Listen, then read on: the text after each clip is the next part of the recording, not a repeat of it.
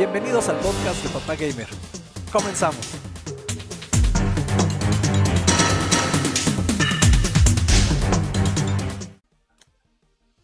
Bandita querida, bienvenidos una vez más a este su Papu Papu Podcast. Segunda temporada ya, banda, segunda temporada, segundo episodio. Y les tenemos invitado especial. Ahí en un momentito más llegará. Vamos a hablar de retro gaming. Traemos temas ahí suculentos que se van a poner pechochos. Y pues no me resta más que darle la bienvenida a mis hermanos de camino, del alma, de la vida. Mike Perdomo y Giovanni Santos. Temas suculentosos, se va a poner bastante bien. Ahí vamos a hablar del retro game y las arcades. Y pues es un gustazo estar con ustedes, papá gamer y mi estimadísimo Giovanni, el amo del.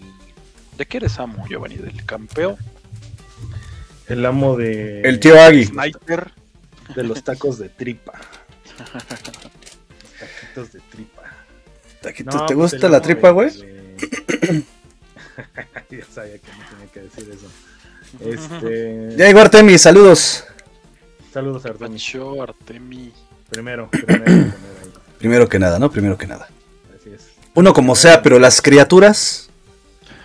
Ah, pues aquí feliz de estar en un episodio, segundo episodio de este 2022 del Podcast.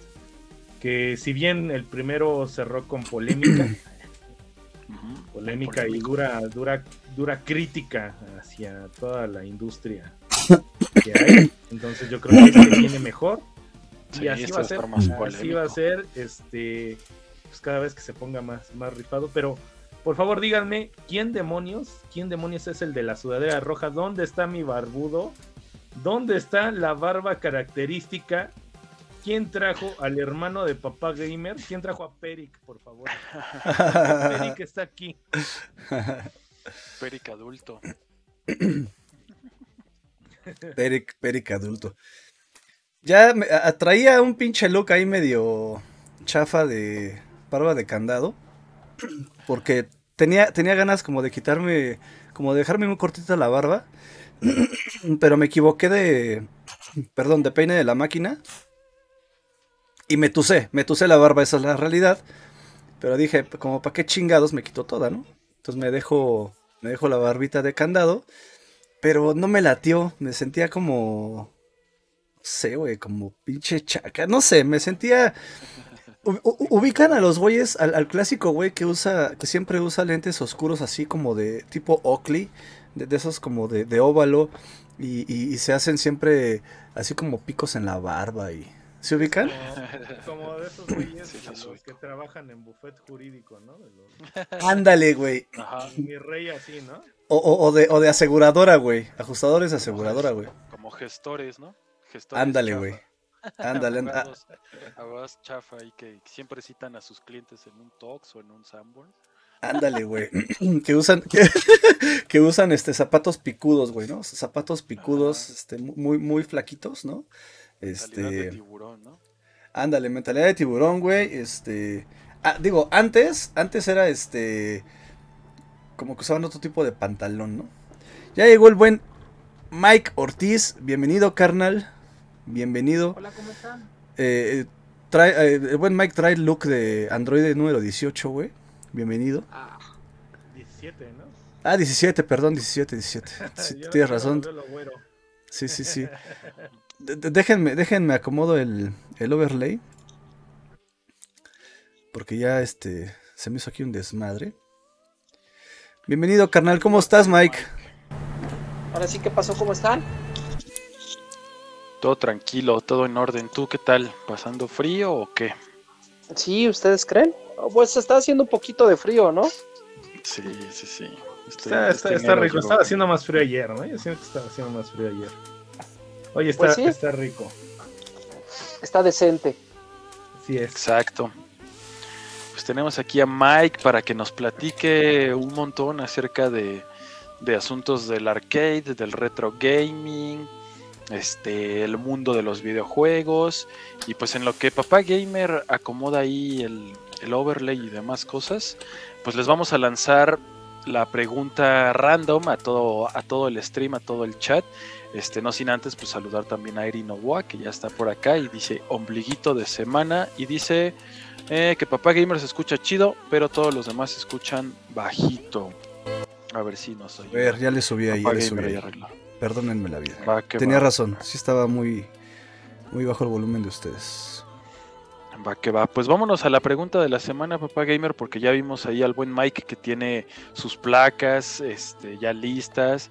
Ahí tiene a sus este a sus personajes de. ¿De qué es de Fatal Fury? Si De me King of falla la Fighters. vista, de King of Fighters. Y arriba veo un Yori. Un Yori no loco, Yori normal. Así es. Vientos. Oye, pues la pregunta, o más bien, sí, pues la pregunta de la semana es, cuéntenos cuál fue su anécdota así más escabrosa en las arcades, en las maquinitas. Ya sabemos que a todos, para todos fue nuestra mamá jalarnos de la patilla, que dónde están las tortillas, que no sé qué, pero cuéntenos una anécdota así que esté pues bastante locochona, bastante random dentro de las arcades. Yo creo que la más, la más, de lo que más te daba miedo y sentías así escalofrío, era cuando volteabas y ya no estaba tu bicicleta, ¿no? era de que cada, cada tiro, cada reta, cada que te ibas a tu esquina ponías guardia, volteabas rápido, volteabas rápido ahí afuera de la tienda. Y sí, una vez ya es que ya, ya no encuentras bicicleta y dices, ya valió. ya valió gorro, ¿no? Este, y pues era común, ¿no? Que te que conocieras a los a las personas contra las que jugabas o por ahí nunca nunca fuiste a reclamarle a, a quién se llevó la bici o algo así, Gio. No, pues de por sí yo me escapaba, o sea, yo sí era como de... y no iba a la misma, ¿no? O sea, visitaba diferentes. Porque pues una, la de las tortillas, pues ya sabes cuáles son las que están por el rumbo de las tortillas. Ya sabes cuáles son las que están por el rumbo de la cremería, de la carnicería. Entonces, pues cuando salías a ser mandados, pues ya no, no visitabas como siempre las mismas, ¿no? Y pues, siempre era gente diferente. A excepción de la que está en la esquina de la casa, que esa pues no iba, ¿no? Porque pues ahí ya sabían dónde estaba. Entonces, pues sí, pues pasaba que ya, o sea, me acuerdo que una vez fue con la de los X-Men, creo. Con la de los X-Men que, que, que, que me, que me sucedió, entonces, sí, sí, ya regresé, pues fue mi carnal, ¿no? El que pasó ahí por la Ajá. bicicleta. No, ma, qué pedo.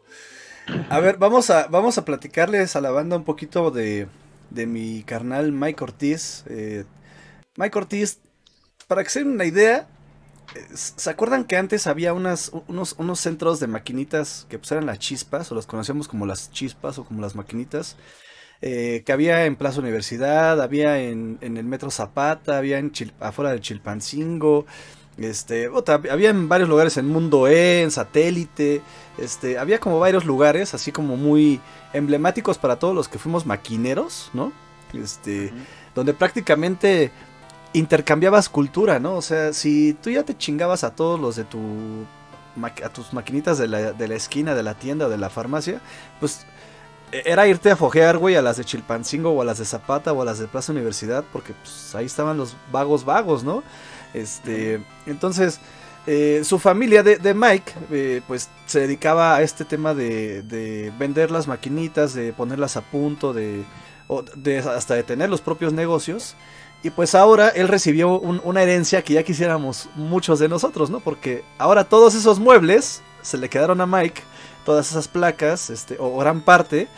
Y, y ahora Mike es prácticamente uno de los distribuidores más importantes a nivel nacional de arcade, ¿no?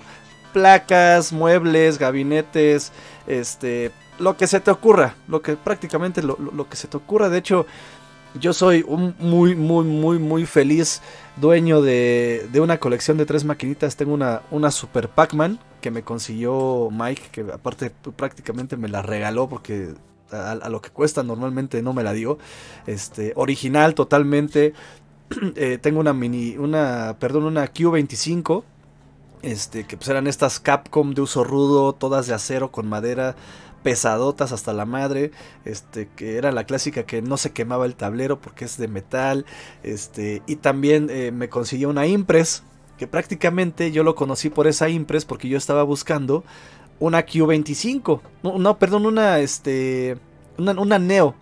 Un- Una Neo este ¿es- era 25, Mike?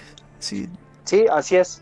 una Neo 25, pero después ya me la ganaron y después me dijo, no, pa, ahí tengo una Impress.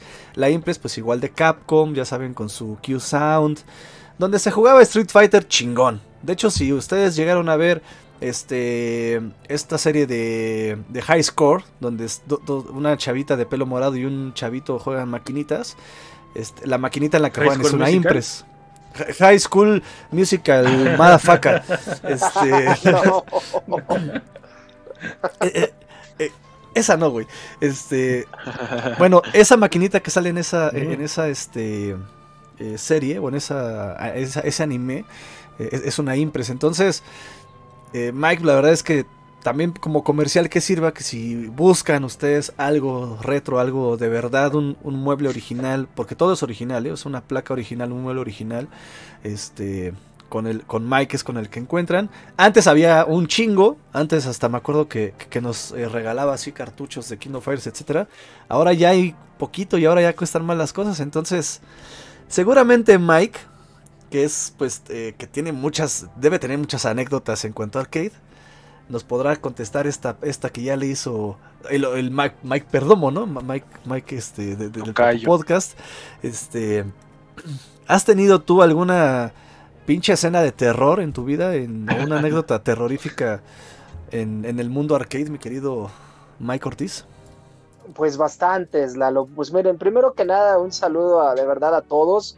Es que cuando recién llegué estaba poniéndome los audífonos y, finalmente ni, creo que ni los escuché cuando me presentaron. Entonces, primero que nada, buenas noches a todos. Ahora sí que muchísimas gracias, Lalo, por, por, tus palabras y por haberme, haberme presentado de esa manera. Digo, ahora sí que la verdad es de que primero que nada el, el estar aquí, pues es un, es un gran honor para mí, de hecho, eh, el hecho de que me hayas invitado, Lalo, y, y de verdad, pues que sí, somos grandes amigos. digo. Recuerdo, recuerdo muy bien cuando, cuando nos conocimos, todas las máquinas que, que te he dado, sí, de hecho, yo creo que hicimos un, un muy buen, este, una muy buena química cuando, cuando recién nos conocimos, ¿no? Y pues finalmente, ahora sí que, pues, a- de acuerdo a lo que me estás diciendo y de lo que me comentabas, sí, de hecho, pues ahora sí que desde temprana edad mis papás se empezaron a dedicar al negocio de los videojuegos y como tal, pues, este, ellos tuvieron muchos negocios, eh, de- fueron distribuidores, operadores, anduvieron en ruta, entonces como tal, pues yo desde, desde muy pequeño pues crecí con todo esto, ¿no? Primero como vago, juegue y juegue todo el tiempo, ¿no? O sea, ahí este, quitándole las llaves a mis papás y saliéndome a jugar ahí a la cochera de mi, de mi casa. Sí, porque así realmente fue como yo empecé, digo, como, como sabes, pues yo nunca fui un chico nintendero, ¿no? Porque eh, pues realmente sí tuve Nintendo, tuve Super Nintendo, pero mi trauma bien grande era, era tener los ports de, de las maquinitas, ¿no? Imagínate Claro. jugar Street Fighter 2 en Super Nintendo y, y siempre fue un trauma para mí. Entonces, como tal, no, no, nunca conocí bien el Super Nintendo por el hecho de que nada más jugaba ports de arcade, o sea, era una enfermedad completa, ¿no? Pero al pasar los, pues sí, la verdad sí, al pasar los años, pues este, sí, verdaderamente ya, ya me quedo yo en el negocio a partir de los, de los 17 años, al día de hoy tengo 41, y pues es cuando empiezo a, a- a, en un momento dado a, a- a, este, a empaparme bien del negocio de los videojuegos, ya a nivel reparación, a nivel venta, a nivel todo, y pues sí, ahorita en este momento pues realmente sí, sí tengo un alto contenido en, en tarjetas, en máquinas y todo, y pues sí, como bien lo dices, ha subido mucho el tema arcade por el hecho de la, la, la, este, la oferta y la demanda. Y sobre todo ahorita hay demanda porque hay mucha gente que, que quiere seguir entrando, pero lamentablemente pues ya no es tan barato como hace algunos años. Entonces tú todavía, tú todavía, este, Lalo, llegaste en muy buena etapa porque las cosas todavía estaban a muy buen precio. Ahorita en la actualidad ya todo ha subido porque cada día hay menos, ¿no?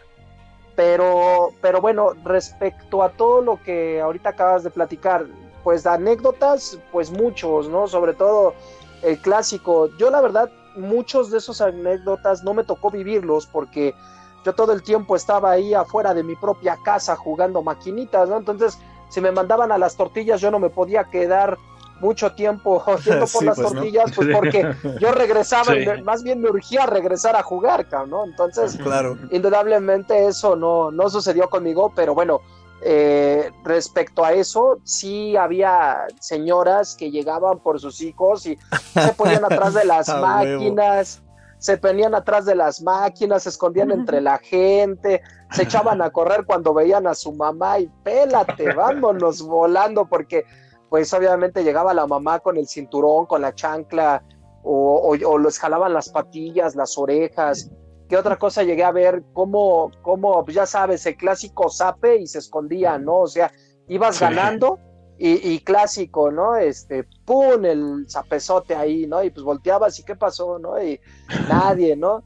Me, me tocó ver cómo le echaban, ¿no? este, sí, siempre. Me tocó ver también cómo taloneaban adentro de las máquinas de, a ver, chavo, dame, dame tus fichas o si no, pues te pongan tu mandarina, ¿no? Y bien feo, ¿no? Y cosas así feas, feas, pero así que me hayan pasado a mí, pues no, porque pues prácticamente yo estaba en mi casa, ¿no? En aquel momento, entonces Claro. no, no me tocó vivir, no me tocó vivir ninguna de esas cosas así feas, como lo mencionaba exactamente el tocayo, eh, sí es cierto, sí se llegaron a robar bicicletas de que exactamente pasaba el abusado, eh, se ponían así dos y, y de repente el otro se subía a la bici y pélate, vámonos tendidos, ¿no? O sea, este, sí llegaron a hacer muchas, muchas cosas así gachas, incluso una vez vi como a, a ese sí era un amigo, en paz descanse, que le echaron mandarina, o sea, los, los gajitos esos de mandarina, ves que No, sale así sí. como en los ojos, ¿no? Estaba jugando acá bien buena onda y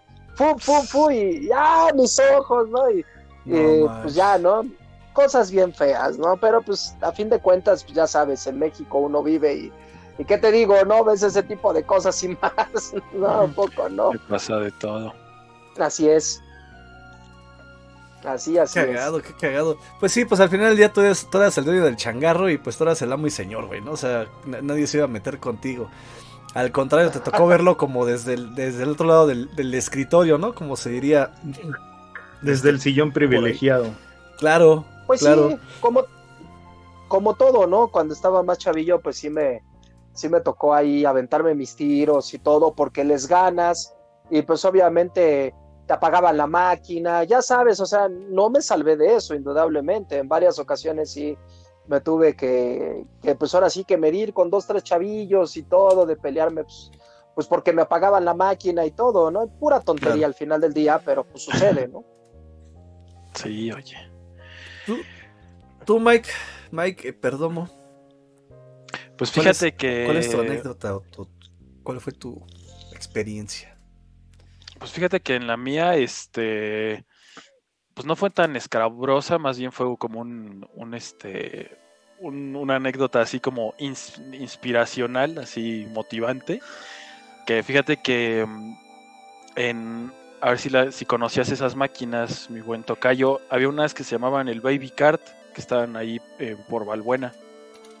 Mm, no. A ver, eran unas maquinitas. Eran unas Ajá. maquinitas, pero lo interesante de este lugar y lo padre que, que tenían era que había una pista de, pues como de carritos, como de kart, haz de cuenta como de los eh, carritos chocones, pero era una pista este, ovalada y había unos carritos y unos y unas motos y pues ahí este eh, pues los, los chavillos si no jugaban maquinitas pues se daban vueltas ahí en esa en esta pista que estaba muy muy cotorra, ¿no? Pero lo chido de ahí fue que este pues ya éramos asiduos y en ese entonces estaba la de eh, eh, Street Fighter contra X-Men y estaba padre, ¿no? Pues porque ahí ya eh, jugábamos y toda la cosa y yo tenía un amigo con el que solía jugar eh, él escogía a Kuma, yo agarraba a Ken y cada que cambiábamos de personaje, pues eh, le entraba a él o, o le entraba yo, ¿no? Hacíamos ahí como el, como el cambio. Total que hubo un chavo ahí que era pues bastante gandallón, hiciera como que el bully de, de la colonia y de repente este pues ya le había ganado a todos, ¿no? Ya era como el reconocido, era el que y era y si era pues manchadón el chavo, ¿no? Porque no te dejaba, si no era como así de los que ya se habían enfrentado con él o como que le daban batalla, pues no te dejaba este ni siquiera formarte, ¿no? Pero una vez llegó un chavo así desconocido, pues así como el, el underdog y toda la cosa, y ese chavo eh, jugaba, ya sabes, a mano cruzada y ya, y ya ves que luego todos ahí apretábamos el botonazo y le dábamos rápido así. No, este cuate con una clase, elegancia, ¿no? Una elegancia magistral. Y no, pues se barrió cañón al, al gandallita ese. Y pues ya, el, pues ese chavo nunca regresó. Ya como que sintió ahí que su reinado había terminado y ya jamás lo volvimos a ver. Y estuvo chido. Y el nada Saitama más- de las máquinas, ¿no? Exacto, nada más lo conocimos como el güero, el que ganó, que era un chavillo güero, y este, ya tampoco nunca lo, nunca lo volvimos a ver, o sea, ninguno de los dos regresaron, No se le veían pues, los pies, ¿no? flotaban ahí, tenía un, este, un, un halo de luz. Su alma, y es que ya con eso liberó su alma. Mike. Ajá. Con eso liberó su alma y pudo ser ya, sí. Sí, ¿no? Sí, sí estuvo así de, de órale, pues, qué, qué onda, ¿no? Pues eso regularmente siempre sucedía, ¿no? Siempre sucedía que, que llegaban exactamente los, los buenos para jugar y, y se sentían dioses, ¿no? En el lugar. Pero fíjate, es bien curioso, ¿no? Porque yo, por ejemplo, cuando me llegaba a encontrar, cuando fui, cuando estuve como jugador, cuando me llegaba a encontrar a alguien que era muy difícil, pues yo no lo dejaba de retar, o sea, decía, Sí. no, le tengo que ganar, le tengo que ganar y le tengo que ganar, ¿no? Y eso es lo que de alguna manera te hace ser como que mejor, ¿no? O ponerte al nivel de ellos al final del día, ¿no? Pero, pero pues sí, regularmente siempre hay el gandalla que trae soleado a todos en el lugar y que simplemente no, no puedes, no puedes hacer absolutamente nada eh, más que esperar a que termine de jugar o estarlo retando y que se esté burlando de ti todo el tiempo, ¿no? Sí, sí, oye. Sí, era, era difícil cuando había tres máquinas y una estaba ocupada solamente por una persona, ¿no? Que nadie quería Así es. entrarle. Sí. Sí, qué desmadre. La neta es que. Mira, pregunta Paul Hunter, Mike, que si era en la avenida 8. No, era en este Fray Servando, Fray Servando esquina con este había enfrente un parque. No me acuerdo cómo cómo se llama la otra calle que hace con la que hace esquina, pero pero era el el Baby Cart. Ándale, sí, por allá. Vientos, vientos. Ah, sí, es que Avenida 8 se llama Pasando Churubusco. Entonces estaba Ahorita te va, Ah, ahorita te va a cierto. decir, ahorita va a decir Paul. Aquí es- buscabas al güero. soy Hola, yo. ¿cómo estás? Mucho gusto. Sí, ahora, ahora es una casa de cultura para pues, los Ah. adultos mayores, para viejitos de la tercera edad. Úchalas. Bueno, Sí, sí, sí. todo sea por, Pues sí los, se van cambiando. por nuestros viejillos, ¿no? Así es. Ya llegó por acá también Deft. Deft Ed.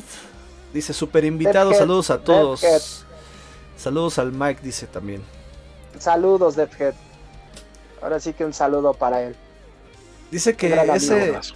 Dice Paul que ese local era un beta test. Ah, sí. O sea, para las máquinas o para, para los jugadores o para quién. No, para- yo creo para los juegos, ¿no? Ajá. O sea, como que llevaban ahí los juegos para ver si jalaban o no sé. A ver, hay que nos explique. Sí, había ciertos lugares exactamente donde eh, había zonas en donde exactamente llevaban primero a, a- a ver si los juegos en un momento dado iban a ser un hitazo, ¿no? Aunque en aquel momento la gran mayoría de juegos lo eran, ¿no? O sea, pero bueno, tenían como que, como que ciertos lugares estratégicos para ver qué tanto mercado tenían y ya posteriormente los, los lanzaban a venta, ¿no? Los ponían a trabajar. De hecho, hay muchos juegos de avión, hay mucho juego de avión o así que lamentablemente aquí no hubo tanto mercado para eso y, y es por eso por lo que aquí como pueden a lo mejor ver no hay tanto tanto shooter hay más beat'em up y más, sobre todo el fighting que aquí predominó al 100% en México Sí. Y qué bueno, ¿no? Porque Así es. gracias, gracias a eso, pues prácticamente México es potencia mundial en los fighting games, ¿no? Siempre lo fue, fíjate que, que tanto para Capcom como para SNK México fue un mercado de los más grandes. Por eso en un momento dado pues llegó aquí Capcom en México y todo porque exactamente veían que el consumo de, de, de placas y de encapsulados y todo eso, era demasiado grande. Por eso aquí en México somos ricos en, en cápsulas y exactamente puedes ver que aquí hay de todos los colores, ¿no? En algún momento lo platicaba exactamente con Paul, que era lo que él decía, que aquí en un momento dado nos tocaban las hispánicas, que eran las naranjas, ¿no? Pero aquí puedes encontrar grises, azules, verdes. ¿Por qué? Porque el abasto, más bien había un desabasto y decías, pues sabes qué, métanle de chile, mole y pozole y órale, o sea, y, y era lo que hacía que en un momento dado hubiera tanta, tanta cápsula aquí, tanta demanda, y ya posteriormente Capcom mejor dijo, ¿sabes qué? Pues vámonos para allá a trabajar. Y por eso ves que eh, exactamente hay tanto, tantos gabinetes, o sea, tanta máquina, ¿no? Que lamentablemente pues mucha fue destruida porque hubo un momento en el que No. y nadie las quería. No manches. No. Así Eso fue, sí es- de hecho, no. Esas son sí historias feo. de ultratumba. Esas historias ya, ya no son feas, ya son de ultratumba, ¿no? Pero no, y- amigos, les traigo gore. y de- exacto, Sí, y de güey, esas eso también ya- me sé varias. Eso ya es gore, ¿eh? Eso ya es pasarse de lanza. Saludos al buen. Freud Mejía que ya anda por acá, nuestro querido amigo Freud, de- justo del grupo de arcades que tenemos ahí, del cual este nos hizo favor de meternos el buen Mike. El buen Freud, primer mensaje en el chat. Bienvenido, carnal. Dice, qué gran invitado tienen. Pues claro, pues aquí pura pinche calidad, aquí puro jamón del bueno. Puro invitado jingón. Mi, mi, mi compañero en Project Arcade, totalmente. Ah, de veras, Perfecto. Si no, si no han sí. si no le han dado like a Project Arcade, digo, ahori- ahorita vamos a hablar un poquito más de Project Arcade. Este, vamos a terminar esta, esta sección de, de, de las Anécdotas. De las anécdotas de Ultratumba, ¿no? Este, creo que nada más falto yo, ¿verdad? Sí. Y no has dicho Chale. las tuyas, Lalo. A ver, sácate una. No, pues yo creo que la, la, Yo era el gandaya, dice. yo creo que la más sí es que no tengo, güey. No. No, a- a- a- aunque ahorita ustedes crean que yo soy gandaya, la neta es que yo de, de chavito era, era, el, era el buleado, güey. O sea, imagínense, flaquito, güerito, de ojo verde, pues era el pinche ojo güeros de gargajo. Este, y luego aparte tenía como caries en mis dientes enfrente, entonces nada. Y luego nerd, nada, pues imagínense, la, la verdad es que me trataban mal. Pero yo me acuerdo que, yo creo que lo más, lo más feo que, o lo más así escabroso que viví en unas maquinitas fue que aquí cerca de, de donde viven mis papás hay, hay una papelería y ahí traían prácticamente cada año que salía King of Fighters lo traían y mi hermano pues es, es un arma en esa madre, ¿no? La verdad es que mi hermano se rifa. A mí me gustaba jugar mucho, por ejemplo, Super Psychics o me gustaba mucho Slam Dunk. Este, y le pegaba bien cabrón a, esos juegos. y me acuerdo que había un güey. Hagan de cuenta el. de- del estilo de, de- de este, de, rock. ¿Cómo se llama? Al rock nacional, ¿no? Así el estilo del, de Alex Lora, al, al estilo ¿El del. Heavy Nopal? Del heavy nopal, güey. Así, güey, Ah, así, güey, ya sabes. Justo. Todo de Charlie negro. Montana, ¿no? Ándale, hagan, hagan de cuenta, el hijo de Charlie Montana estaba ahí, güey, jugando maquinitas conmigo. Nos aventábamos unos pinches tiros en el, en el Super Psychics, güey. Pero un tema así de que le- me ganaba una, le ganaba uno.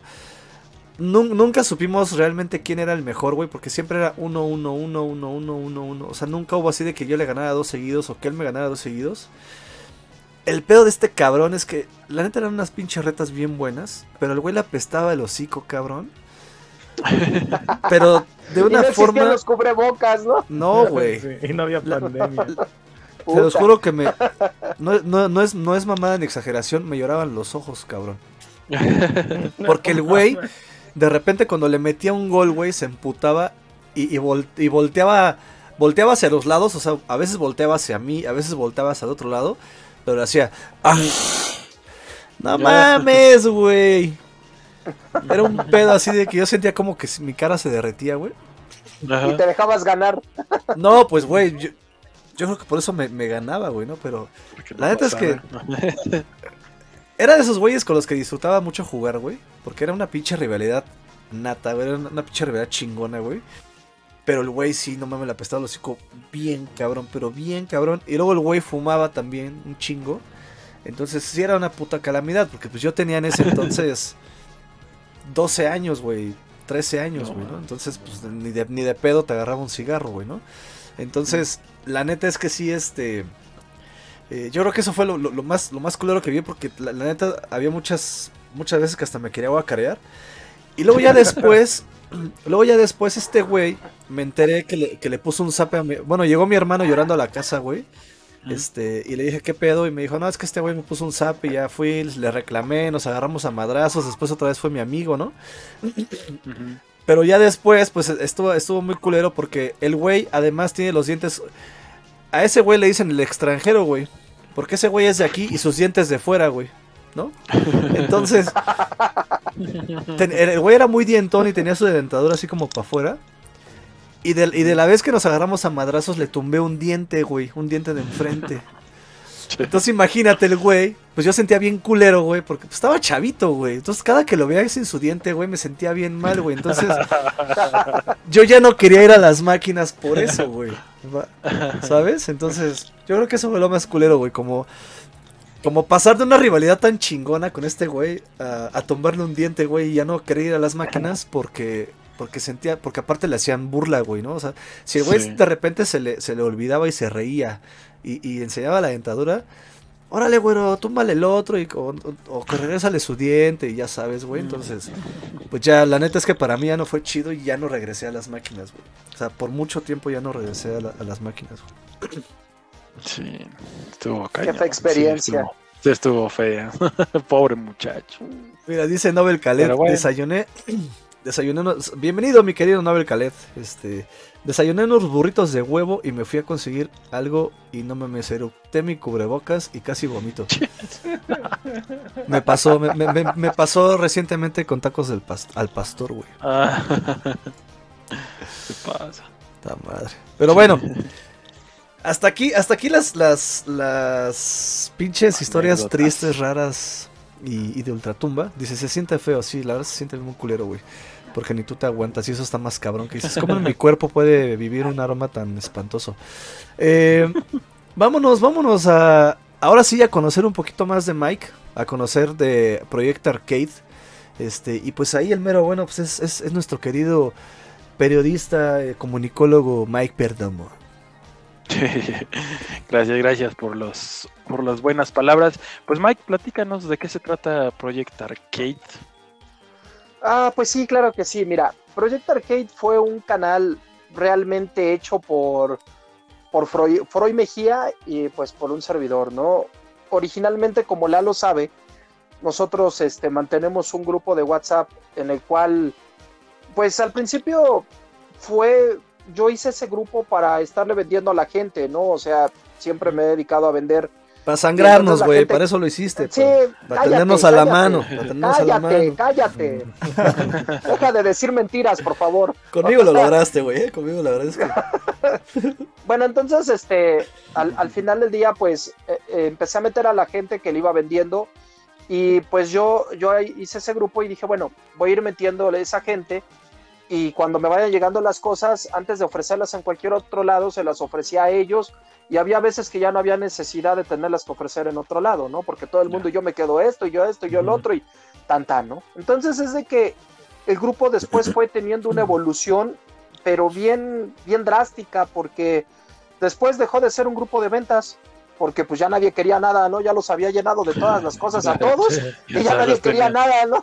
Entonces, este, el grupo, sin querer queriendo, pues me doy cuenta que había pura gente pesada, ¿no? Entre ellos, pues ahora sí que papá gamer, ¿no? Dices el primero, ah, la Ah, promoción luego, luego, ¿no? La barba, Gracias, ¿no? gracias. Barbero, barbero. Gracias, No, la entonces- biscona. No, entonces, este, pues, me- o sea, nos empezamos a dar cuenta de que pues había un buen grupo, ¿no? Y, y que creen que había, había cada persona que sabía un tema diferente, ¿no? Entonces, de ser un grupo de ventas se empieza a ser un grupo de proyectos, así como de, oye, ¿sabes qué? ¿Ustedes saben cómo revivir una CPC2? No, que pues no, ah, no, pero mira que yo encontré esta información y yo esta, y yo la otra, y yo aquella, y o sea, y todos nos ayudábamos. Entonces así empezó como que a crecer el grupo y se empezó a volver así como que buena herma- hermandad, como que buena vibra. Y pues de repente, digo, pasaron muchas cosas, hubo cosas feas también en el grupo, se metieron gente equivocada a ese grupo, realmente es un grupo como de 15 personas creo al día de hoy. Y cuéntalas, este, cuéntalas, eso es el puro rating. Échanos. No, no, no, pues, eh, en realidad entró gente que, o sea, yo tuve tú- malas decisiones al... Se tuvo que armar otro grupo, güey. ¿Te De acuerdas? hecho, se tuvo que armar no. otro grupo. o sea, tuvimos que des- desechar gente- uno y armar otro más selecto, güey. Pero que había Lo- gente ahí este, estafadora. No, no, sobre todo conflictiva. Fíjense Tóxica, que, güey. que tóxica, conflictiva, lleva y trae, problemática. Ent- eh, o sea, pero fue mi culpa, abiertamente. ¿Por qué? Porque yo tengo la, la llave del grupo como tal. Y Ya. pues yo decía, no, pues este cuate es buena onda y lo metía. No, pues este cuate también y lo metía. ¿Y que creen que el grupo se empieza a fracturar de una manera, pero muy, muy fea? Y este. Entonces en ese momento, pues ya ya como que nadie quería, se empieza a volver de esos grupos este, negativos en los que empezábamos a poner cosas y ya nadie quería contestar. Yo ¿Por hasta qué? lo había Porque muteado, uno- güey. O sea, yo Ajá, llegué hecho, al grado de mutearlo, güey. Porque ya nada más eran problemas y problemas y uno no contestaba y por qué no contestas y oye, pero ¿por qué? ¿Por qué Sí, lo güey, que pone novia Mike sí lo tóxica, subes güey. y No, eh, es lo que te iba a Ajá. decir, ¿no le decían la tóxica? gacho. Y fíjense que, que hablábamos temas, hablábamos temas, y, la verdad, si algo yo creo que valoro yo mucho de ese grupo, es realmente la confianza y el respeto que existe en no decir nada. O sea, había problemas, no sé, un ejemplo, ¿no? Que no es el- nunca fue el caso, pero supongamos que Lalo tenía un problema con alguien y nos lo comentaba ahí en el grupo. Y de repente ya cuando menos se daban cuenta, ya lo sabía casi medio Facebook, ¿no? O por lo menos la gente de la comunidad que nos rodeaba ya sabían todo el chisme y todo así como de, a ver, espérame, o sea, ¿en qué momento pasó? Entonces nos empezamos a dar Te cuenta conté a de- ti, güey, ¿no? No mames. Exacto, ¿no? Ya, O digan sea- la neta, fue el Paul Hu, ¿verdad? O Es sea, cierto, saludo al buen Paul. entonces, entonces resulta ser que el grupo pues ya estaba fracturado hasta que de plano hubo un suceso un día en la noche en el que uno de ellos, este, digo, no, ni, ni vale la pena mencionar nombres para no entrar en dimes y diretes, pero Sí. uno de ellos no le empieza a hacer de emoción a todos. Quiero No, nombres. es que, no, no, pues casi, casi. No, es que saben qué, a mí no me contesta nadie, a mí no esto. Bueno, ese día ahí yo vi que había buen compañerismo en ese grupo porque todos en la noche, oye, pero cálmate, es que pues ya estamos dormidos, oye, pero o sea, eran como medianoche y el Sí, otro güey escribe y escribe y escribe. Y ese día en la noche yo dije, ¿sabes qué? Ya, hasta aquí llegó este, este cotorreo, se acabó, o sea, agarré, hablé con los miembros originales del grupo, les pedí una disculpa, mudamos el grupo porque ni siquiera los quise sacar, les dije, ¿saben qué? Vamos a silenciar ese grupo ya y se acabó. Entonces a raíz de eso el grupo empieza a volver a tomar como que curso y, y sentido, ¿no? Y, y yo sí me prometí a mí mismo y les prometí a todos no volver a meter a nadie a menos de que lo conociera al 100% y que Exacto. supiera que nos iba a aportar, que nos iba a dar algo, ¿no? O sea, de hecho, sigue siendo un grupo activo, pero finalmente pues exclusivo entre los amigos porque precisamente se tocan temas de todo tipo y finalmente de ahí nada sale, ¿no? Entonces, el canal, el canal cómo empieza, el, el grupo se llama Project Arcade y el canal resulta que empieza porque un día Freud hacíamos muchos diseños, muchos proyectos de revivir cosas y todo y demás y no teníamos dónde documentarlo. Entonces Freud un día agarra y dice, ¿sabes qué? Hay que hacer un canal. Y así como que todos, ¿qué? No, pues que sí, vamos a hacer un canal y vamos a, a documentar todo y vamos a hacerlo así y que la fregada y así como que, pues todo el mundo empezó a decir, no, yo le entro y que yo también y que yo sí y todo y a la hora de la hora nadie le entró, o sea, todo, el mundo dijo, yo no quiero, cabrón, ¿no? Entonces, este, yo le dije a, a, a Freud, pues sabes qué, yo le entro contigo, vamos a hacerlo juntos. Y me dice, va, incluso la invitación quedó abierta para que cualquiera pudiera grabar de ese grupo y pudiera subir algo, cosa que hasta el día de hoy todavía nadie se anima, ¿no? Entonces, este, pues así fue como empieza el canal, o sea, empezamos a subir nuestras cosas, pero era para nosotros, ¿no? Entonces, yo no... Yo, Sí, como tener un archivo, ¿no? Era, era la idea original, ¿no? Como tener, tenerlo, como bien dices, documentado. Por, cual- Ajá. por- porque luego lo que pasaba, por ejemplo, y perdón que te interrumpa, creo que es importante mencionar que lo que pasa, por ejemplo, en el grupo es que de repente, por ejemplo, yo, eh, ahorita que le voy a meter mano a mis máquinas, ¿no? Yo me acuerdo que en algún momento, por ejemplo, Jaciel, él ya, él ya restauró al 100% su, su Q25. Y él subió Así mucho es. material al grupo, ¿no? Pero Así por es. ejemplo, no está en video. Entonces, si él hubiera hecho un video y estuviera ahorita en, en Project Arcade, yo podría entrar a Project Arcade y me serviría de guía para yo terminar de restaurar mi Q25. Entonces, Así eso es lo que pasa mucho en el grupo, que de repente, yo me acuerdo que todos así, o sea, a quien le preguntes, a quien le preguntes te dice, o, o- o si le dices, oye, fíjate que no encuentro el pinout de este juego, o no, o, o no sé esta placa cuál es, oye, no tengo sonido. Todos, así todos, la neta es que es una comunidad bien chida porque todos empiezan, ah, yo tenía una de esas y la, la solución es esta, ¿no? Entonces nos apoyamos Ajá. mucho ahí, pero sí faltaba como esa parte de tenerlo documentado. Entonces, Así es. una maravilla, la verdad es que sí. No, y de hecho, y de hecho eran luego noches así en las que uno estaba platicando y, y- y empezábamos a documentar ahí mismo en el WhatsApp y todo, pero exactamente como dice Lalo, todo se perdía, todo se perdía, ¿por qué? Porque todo quedaba arriba, arriba, arriba, arriba, arriba, y todo se iba perdiendo, entonces, en realidad, pues esa fue la intención del canal, pero no era un canal en realidad público, o sea, queríamos hacer un canal nada más así como que, ah, pues quien lo vea, que lo vea, ¿no? Y no le aventábamos promoción, no le aventábamos absolutamente nada porque no era el interés hasta que después dijimos, bueno, si en un momento dado lo sabemos hacer nosotros, ¿por qué no ayudar a la gente a que en un momento lo pueda ver? Y fue cuando empezamos a darle un poquito de difusión, pero de verdad que yo le decía a Freud siempre, ay, si llegamos a 100 suscriptores ya nos rayamos, o sea, ya, si llegamos a 20 está bien, o sea, nunca lo hicimos con la finalidad de querer tener una imagen eh, realmente ni De nada, ¿no? Sino ajá. que, sí, ni de viralizarlo, nada, nada, nada, nada.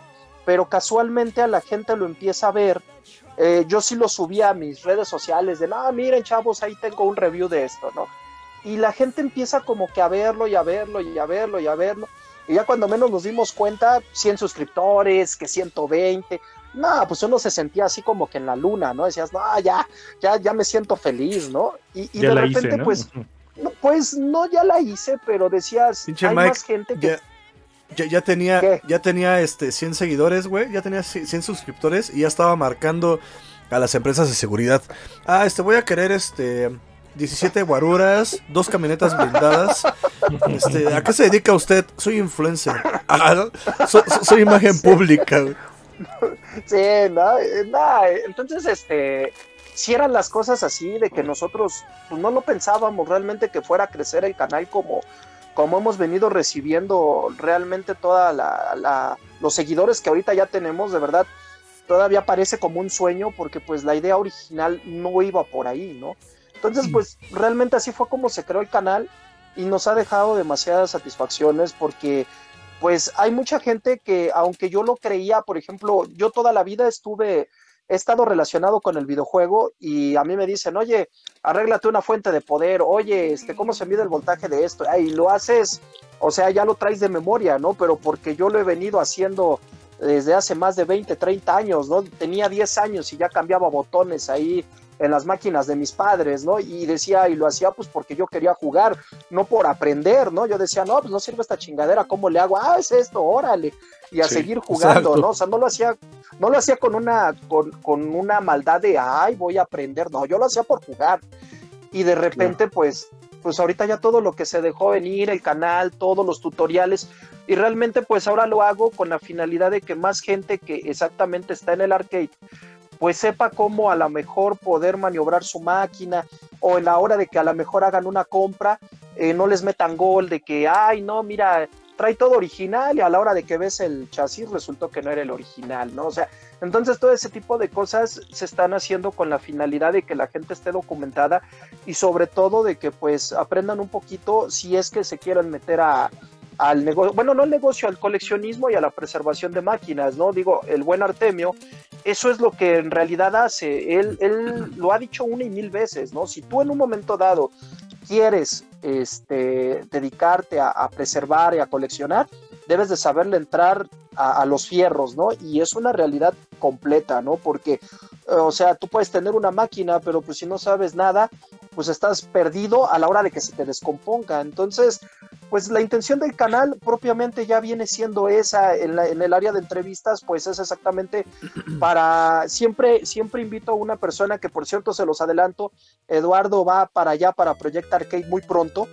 Y, realmente, y realmente la experiencia de tener invitados es exactamente hablar de arcade, o sea, porque yo creo que como ahorita lo, lo escuché con ustedes y con mucha gente del chat, indudablemente todos jugamos arcades en algún momento, ¿no? Y todos tenemos un buen momento, una buena experiencia, un recuerdo que, en realidad nos hace, este, pues, llevar el arcade con nosotros, ¿no? Entonces las entrevistas siempre van relacionadas a, cuál es tu experiencia arcade, o sea, ¿cómo, ¿cómo fue que tú los conociste? ¿Cuál fue tu primer juego? Etcétera.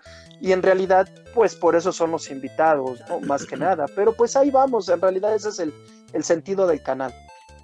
Oye, pues qué padre, la verdad es que es una iniciativa muy, muy interesante y que la verdad pues retoma un, pues es prácticamente como, como las generaciones de antaño de los videojugadores, pues así empezamos, ¿no? Y es algo muy padre que pues por X o Y circunstancia los arcades pues, pues ahora ya se volvieron pues este elemento de, coleccionismo, a diferencia de cómo era anteriormente, ¿no? Que era pues el, el día a día del, del, jugador. Y oye Mike, cuéntanos cuál es el cuál es tu video más exitoso ahí en Project Arcade. Y cuéntanos cuál es el video que tú dices, a lo mejor este no tiene tantas vistas, pero la gente debería echarle un ojo porque, porque tiene muy buena información. Fíjate que ahí es una pregunta excelente la que me acabas de hacer, ¿eh? porque eso muchas veces lo he platicado con Freud este, a nivel personal, porque siempre estamos él y yo hablando de eso, ¿no? De, oye, ¿qué esperas de este video, no? Y siempre estamos platicando de eso casualmente, ¿no? Entonces, es, bien curioso porque muchas veces tú haces un, un, video y dices, este video va a ser exitoso. Y resulta que, que, tienes 30 vistas y tú así como de, ah, mira nada más, qué bonito video me aventé, ¿no? Fíjate que me pasó, y, te voy a decir uno de los videos, por ejemplo, que recientemente ocurrió, ¿no? Cuando, cuando yo, yo compré una Capcom este, Station, la, la maquinita de Capcom, ¿no? Entonces eh, se me ocurre hacerle un review porque nadie la tenía todavía aquí o la tenía muy poca gente porque este, un amigo precisamente del grupo de Proyecta me la trajo y él me dijo desde que iba a salir, oye Mike, ¿quieres una? Y le dije, pues va, me aviento. Entonces nos llegaron muchísimo antes, las pidió de Japón, todo bien y demás, ¿no? Llega, me la entrega y dije, ah, pues voy a hacer un video, ¿no? Y resulta ser que le meto un montón de ganas y yo, no, miren, y esto y el otro, y aventándome el dato duro. Y, y, yo cuando termino, digo, este video va a ser exitoso. Dije, va, de plano, de plano a la gente. La va a romper, ¿no? Sí, sí, sí, sí, sí, ¿no? Y todavía yo dije, no, no, no, va a estar buenísimo. Y se lo mando a Freud y yo hasta diciéndole, quiero que lo edites de esta manera y quiero que le pongas aquí esto. Y, bueno, yo, yo estaba viajadísimo esa vez, ¿no? Y resulta que, que, agarra y, este, y me dice, no, que sí, que acá y todo, ¿no? Entonces sale y pues la verdad no, no tuvo el push que yo esperaba en realidad, ¿no? Y dices, oye, pues ¿qué pasó, no? y le digo a Freud, ¿te gustó el video? No, pues sí está bueno, que la fregada, te luciste y todo. Sí, pero toma, no había, no, no hay views, no, no hay esto. y yo así como de, ¿y ahora qué? Pues, ¿qué sucedió, no? Contrario a que un día, exactamente en mera pandemia, Freud me hace un este me hace un probador para que yo pueda revivir las cápsulas de Capcom que, en realidad casi no lo uso porque yo uso el método del PIC y, el que él me hizo fue el método del, o sea, bueno, me hizo un topper para que las pudiera revivir, pero con batería, ¿no? Entonces, este, lo hace, sube el video y, está explicando y después al siguiente video él hace cómo hacer una supergon y está explicando. Entonces, siempre algo que, que yo tengo y él tiene es de constantemente estarnos revisando los videos, lógico él los revisa desde antes porque él es el que tiene la edición, ¿no? Entonces yo le mando el video en sucio y él se encarga de dejarlo bonito y todo, ¿no? Le digo, ¿sabes qué? Quítale aquí, quítale acá, o él luego me dice, le quite aquí, ¿no? Entonces, este, yo veo el video que él sube de la Supergon y veo que casualmente se le olvida a él mencionar acerca del cableado llama. O sea, dice, no, pues aquí tengo el cableado llama y habla de todo, pero muy por encima. O sea, lo explica bien, pero habla por encima de todo, ¿no? Entonces esa vez yo leo un comentario que le dice, oye, pero ¿cuál es el cableado llama, no? Entonces, este, le mando un mensaje yo a él y le digo, oye, ¿sabes qué? Voy a complementar tu video. Y me dice, ¿con qué? Ah, pues voy a poner cómo se lee un cableado llama. Y me dice, va, mera pandemia, apenas había empezado, yo creo que era abril del 2020. Y un día en la noche, así, sin más ni más, agarro mi cámara y digo, a ver, ¿qué tal arcadianos? Y les voy a explicar el cableado llama. A ver, uno y dos, tierra, tres y cuatro más cinco. Y les empiezo a decir todo cómo es. Pues resulta que hasta el día, al día de hoy es el video más visto de Project Arcade, con 25 mil vistas al día de hoy. O sea, y, en realidad tú dices, ¿qué les dije? O sea, es que A ver, no lo, hice, no lo hice, espérame tantito, no lo hice ni siquiera teniendo un guion, no lo hice ni siquiera teniendo absolutamente nada. Hazte de cuenta que es como si este fuera el cableado llama y, ¿sabes qué? Este y este es esto, este y este es el otro, este y este es aquello, y se acabó el video. Así, o sea, un video como de 10, 15 minutos, así explicando todo, se acabó el video. Y el video más visto. Nunca esperé que fuera el video más visto de Project Arcade. Jamás, jamás, jamás lo esperé. O sea, de plano, es el video que más vistas tiene de todo el canal. Es que, ¿sabes qué, güey? Que e, e, e, eso, pasa, eso pasa a, a todos, güey. O sea, cuando tú dominas un tema, cuando tú dominas algo tan sencillo, güey, o que para ti ya es sencillo, pero para mucha gente no, no lo conoce, ¿no? Lo hablas siempre por encima, güey, porque tú crees que la gente lo sabe. Tú crees que porque la gente tiene una maquinita sabe lo que es el llama y sabe sabe la nomenclatura del mismo, del pinout. Pero la neta, güey, la neta es que te apuesto lo que quieras a que del 100% de personas que tenemos un, un sistema, güey, un sistema llama, la neta es que no sabemos a 100%, güey, la, nomenclatura, güey. Y de hecho, por eso hasta la gente quema placas, ¿no? Porque los conectan al revés, como el buen Giovanni, ¿no? Este. Oye, esa sí es, es, lo que le iba, es lo que le iba a comentar. ¿No arreglas placas? Sí, claro que sí, también. ¿Quemadas? Es que. También. Esa fue una, una, bochornosa historia, porque me, compré una, una, maquinita y, por regalo de cumpleaños Lalo me regaló eh, una de las arcades que más me han gustado, que es este, el Final Fight. Oh. Este, y pues ya con emoción y todo un día dije, voy a jugar. Hoy me voy a amanecer jugando esto. Ese Final Fight te lo compré a ti, Mike. Ah, sí, ¿en serio? Sí, güey, pues a quién más. Ese te lo compré a ah, ti. Y se lo regalé. y, se lo regalé a Gio, güey. De cumpleaños, güey. Y, le, y, lo quemó. Y lo quemé, sí, pues ya sabes. Sí, fíjate que, fíjate que esas placas eh, suelen ser muy nobles porque tienen, ves que vienen en dos pisos casualmente. Entonces, mira, si el daño no fue mucho, posiblemente nada más sea la base. Entonces, habría que checarlo y si no, yo tengo aquí bases, igual y lo podemos, este, lo podemos revivir de una manera muy sencilla. O sea, se cambia la base y tan tan. O si no está muy dañado, se repara tu base y se acabó. O sea, todo está en que no haya tocado realmente el, juego como tal. O sea, el juego, quiero yo de llamarle el juego al segundo piso, el que trae las memorias, el que trae el piso, el piso C, todo eso viene siendo el juego. O sea, si en un momento dado se aventó una descarga, un mal voltaje o le estuviste insistiendo mucho tiempo, posiblemente sí nos dañamos el juego como tal y ahí sí es más problema. Pero si en realidad fuera solamente la base, no, no creo. Sí, oye, Mike la conectó una vez, ¿eh? vi que se quemó y ya no la vuelve. ah, pues ahí está. Nada más vi que... le salió humo, se prendió y ya. Exacto, exacto. Oye, oye, Mike, ¿sabes, ¿sabes qué estaría chido, güey? Porque mucha de la gente que está, que está aquí viéndonos y que nos va a ver en, YouTube y que nos va a escuchar en, en, Spotify, porque este, este podcast se va a todas las plataformas de podcast también. ¿Por qué no nos muestras una placa y nos explicas? Porque mucha gente piensa, güey, que el juego es un cartucho, como tal. Porque a lo mejor así lo vieron en su momento a través de un sistema Neo Geo.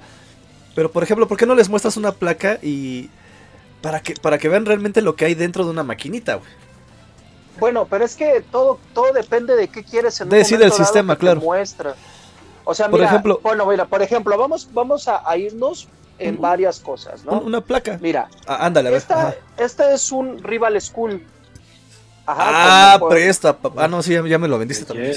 Ajá, aquí, aquí tenemos un Rival School y este es un sistema ZN2. Justamente estaba pensando en hacer un video de esta placa, o sea, o de este sistema. Hermosa, güey. por- porque en realidad estas esta placa, si muchos no saben, realmente es un PlayStation. Es un Play, esta placa, o sea, Exacto. quiero yo decir, esta placa vamos a, vamos a desarmarla. De hecho, creo que tengo una desarmada aquí, permítanme. Y les voy a más o menos a, a explicar cómo funciona eso para que más o menos me entiendan, porque todo realmente tiene un, un este, un piso A, un piso AB muchas veces, y ahí es donde a lo mejor mucha gente no, no sabe. Pero vamos a ver si aquí tengo una placa así, este, para desarmar rápido. Y ahorita mismo les voy a explicar. Ah, aquí tengo una que exactamente, justamente voy a reparar. Bueno, vamos a hablar así eh, en términos sencillos de esta. Vamos a, por ejemplo, esta es una placa ZN1. Como les comento, es este. lo- Eso es un PlayStation. placa ajá, prácticamente lo desarrolló, lo desarrolló este Sony esta placa precisamente para, para arcade. Miren, ahí como pueden Ah. observar, ahí Sí, dice sí Sony, ve. todo trae chips exactamente del Mm. PlayStation. Ah. Y aquí, o sea, también le- en Pero esta misma base. Eso salió mucho antes del PlayStation, güey. Ajá, sí, o sea, háganse de cuenta que esta es la consola, para que me entiendan, o sea, en términos generales. Supongamos que esta es la consola. ¿Por qué la consola? Porque esta es la base del juego. Aquí como tal no estás viendo un juego, estás es viendo el una- sistema, una- ¿no? el sistema como tal. Ajá. Aquí en este caso, este es el juego. Ajá, aquí estamos, vamos a, este es un Street Fighter EX. Ajá, ahí dice, como pueden ahí observar, ahí dice, y obviamente está ahí hecho por Capcom. Esta base la usó Namco, la usó Sony, la usó este, más, más bien Sony, pues es de Sony, la usó Capcom, la usó Namco en la gran mayoría. Ah, estaba leyendo, pero todavía no tengo bien el dato de que también Taito la estuvo usando. Ajá, pero un poco modificada. Entonces, aquí, esta es como tal la base. Esta, esta viene siendo, ahora sí que prácticamente la plataforma. Y aquí está el juego. O sea, exactamente en, en esa base había varios juegos. En este caso, ahorita estoy hablando de un Street Fighter EX. En el ZN1 hubo Street Fighter EX normal, Street Fighter EX Plus, hubo este Plasma Sword, hubo este, ¿qué otra cosa así de Capcom hubo? Battle Arena Toshiden, en Namco hubo Tekken, Soul Age, este, algunos juegos de fútbol, entre, entre otros, ¿no? Entonces cuando tú agarras y lo pones, o sea, aquí, lógicamente ya tienes ahora sí el sistema y el, y el cassette. Vamos a suponer que este es el cassette, o, eh, que en este caso no es el cassette, es el juego. Y ya lo conectas por medio del llama y funciona. ¿Qué pasa en un, en un este, en, en una placa? Hay placas que solamente son Un piso. así como esta. Este es un DJ Boy, ajá, de Caneco. Entonces, Carnal. esta es una placa exactamente, o, o completamente original. ah, Y aquí, obviamente, lo conectas. Aquí no hay, aquí no hay placa y juegos. Es, es, es un, aquí es solamente el juego. En el caso de, por ejemplo, lo que mencionábamos del Final Fight, aquí tengo uno también precisamente que iba a irse a venta.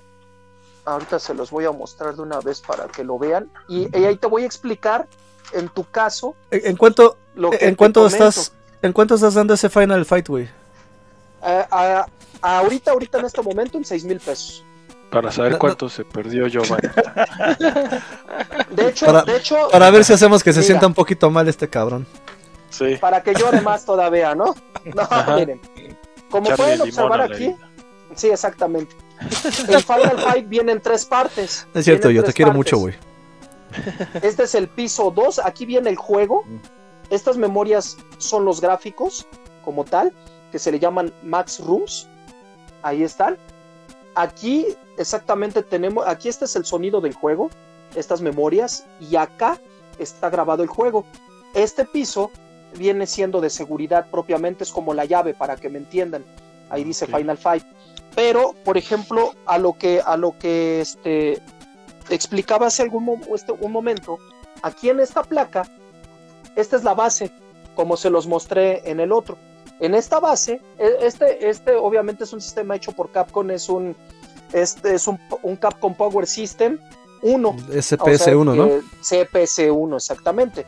Entonces aquí, como pueden ver, esta, esta base vendría siendo como, como el sistema para que tú le puedas meter el cartucho. O sea, todo esto se los estoy hablando, o digamos que esta es la consola para que me entiendan. La base. Claro. Ajá, no, yo la conozco como la base, pero esta viene siendo la consola, por decirlo así. Y aquí los juegos vienen siendo esto. O sea, perdón, viene siendo, viene siendo esto. Este, aquí es el juego como tal. Aquí te digo, tiene gráficos, sonido. hay- eh, estas cuatro memorias son las que lleva el juego. Y este es, este es un chip de seguridad propiamente. Llave. Sin Ujú. este no corre.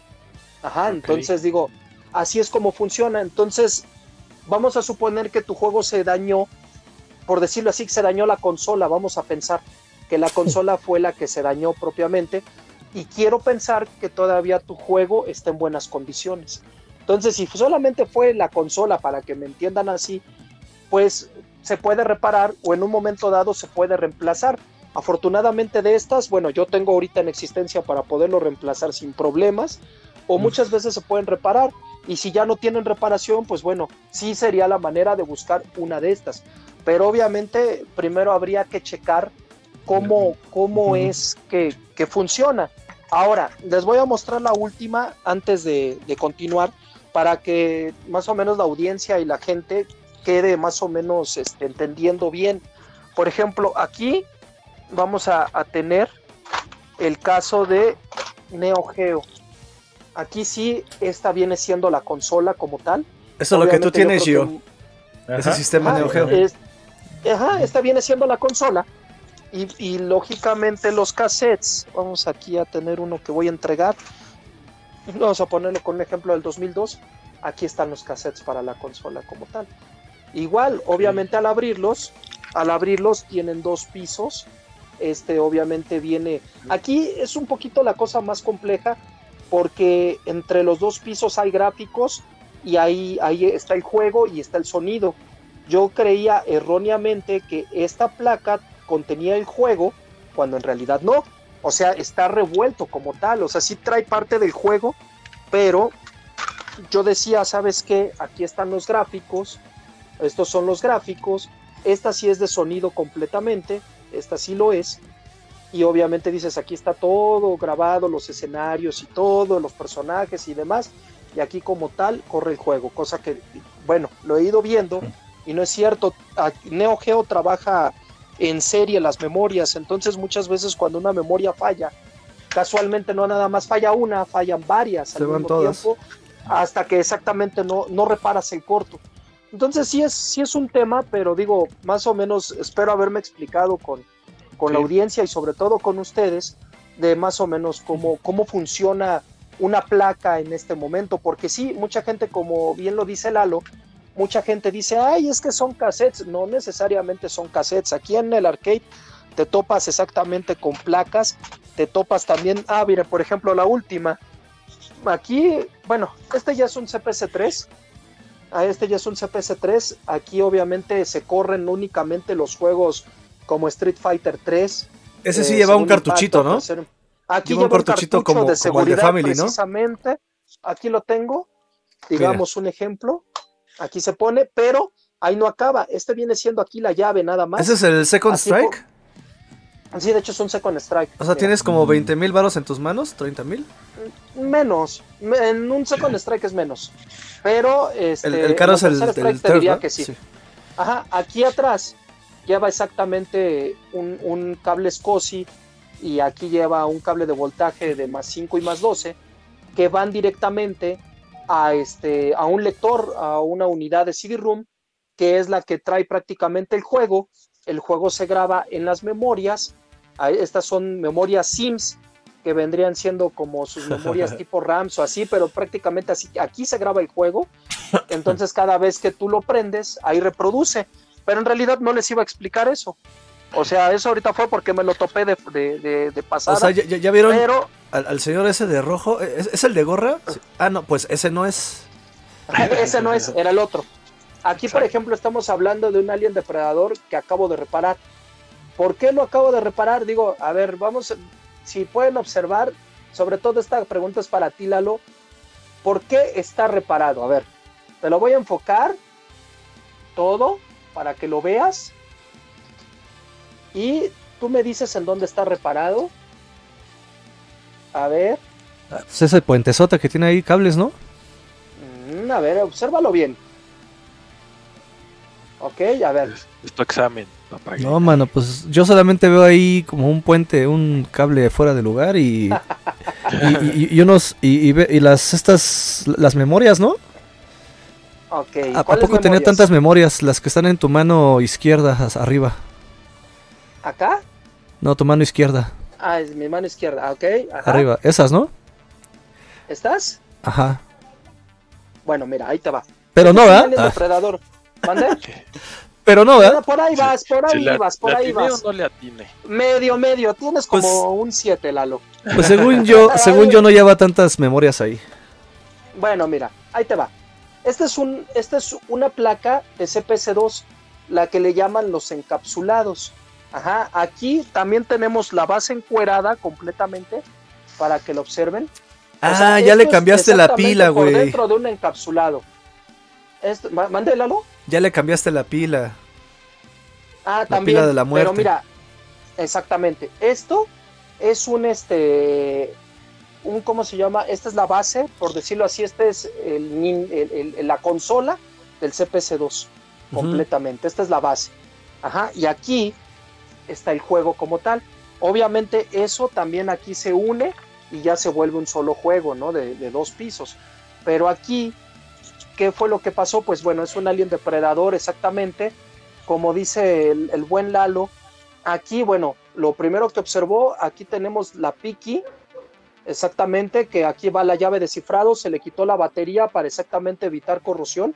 Y aquí está este, la llave instalada propiamente del juego. En ese chip va la llave instalada. No quiere decir que se haya reparado de aquí, sino que como es una placa de revisión 4, los puentes prácticamente se encuentran de este lado.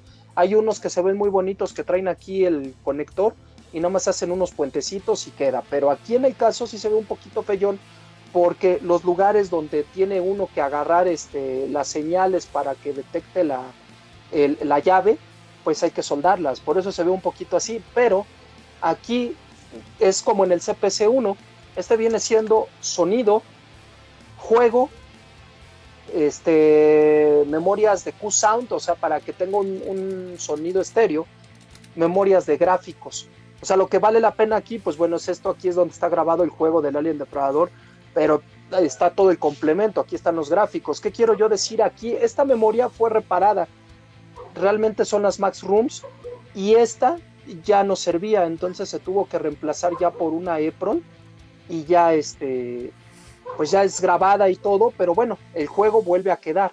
Pierde un poquito de originalidad porque ya fue reparado, puede bajar un poco su valor, pero pues en realidad el juego sigue funcionando al 100%, ¿no? Sí que es lo que importa, ¿no? Que ajá, así de nada te sirve una, una placa muerta es que al paso de los años, al paso de los años lo tienes que hacer porque estas memorias pues tienden a tener caducidad, tienden a volarse, tienden a fallar y pues lógicamente las tienes que ir reemplazando por EPRONs porque Max Room significa que es una memoria que no la puedes regrabar propiamente, solamente es de una sola vez y Capcom lo que hacía era marcarlas ahí de que decía por ejemplo AVP, el número de memoria y todo entonces, desgraciadamente, ya no se puede conseguir ese grabado de memorias como tal.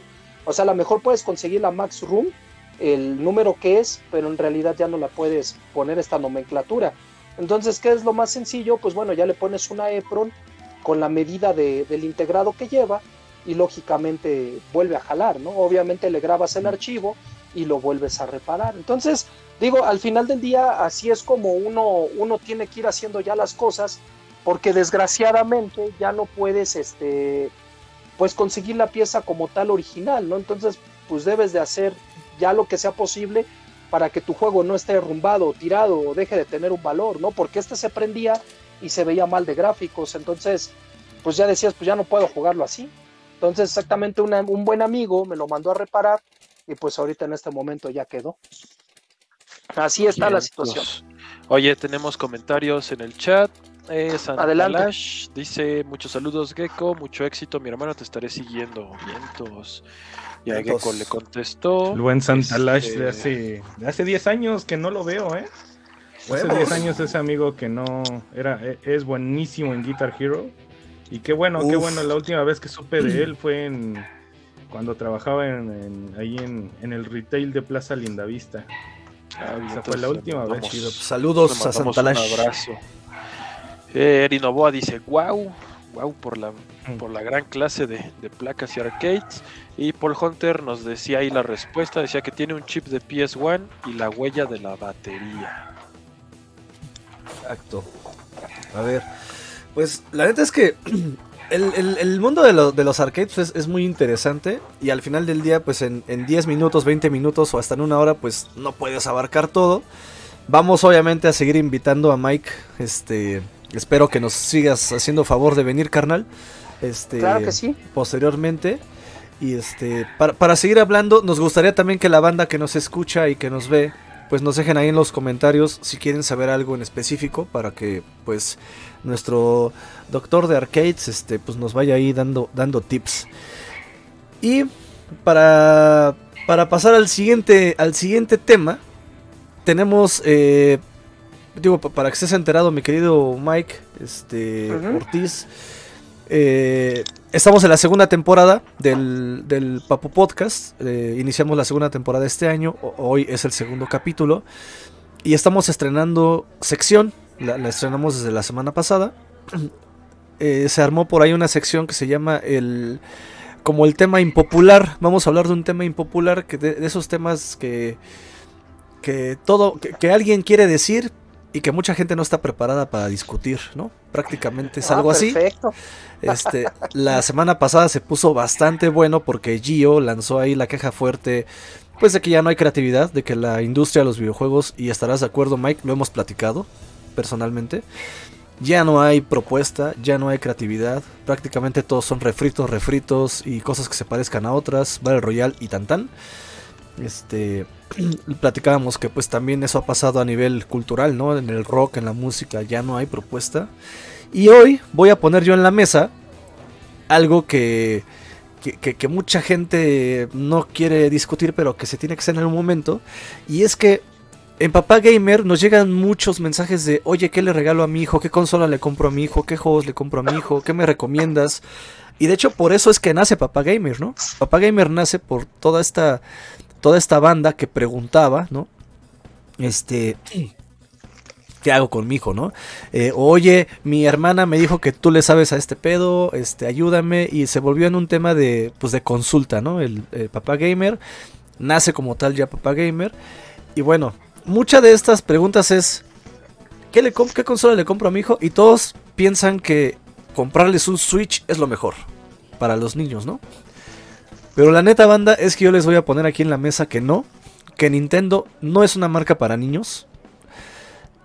Sí es una marca para niños porque es una marca que no es violenta, que tiene juegos que no son tan violentos, que no hay sangre, que etcétera.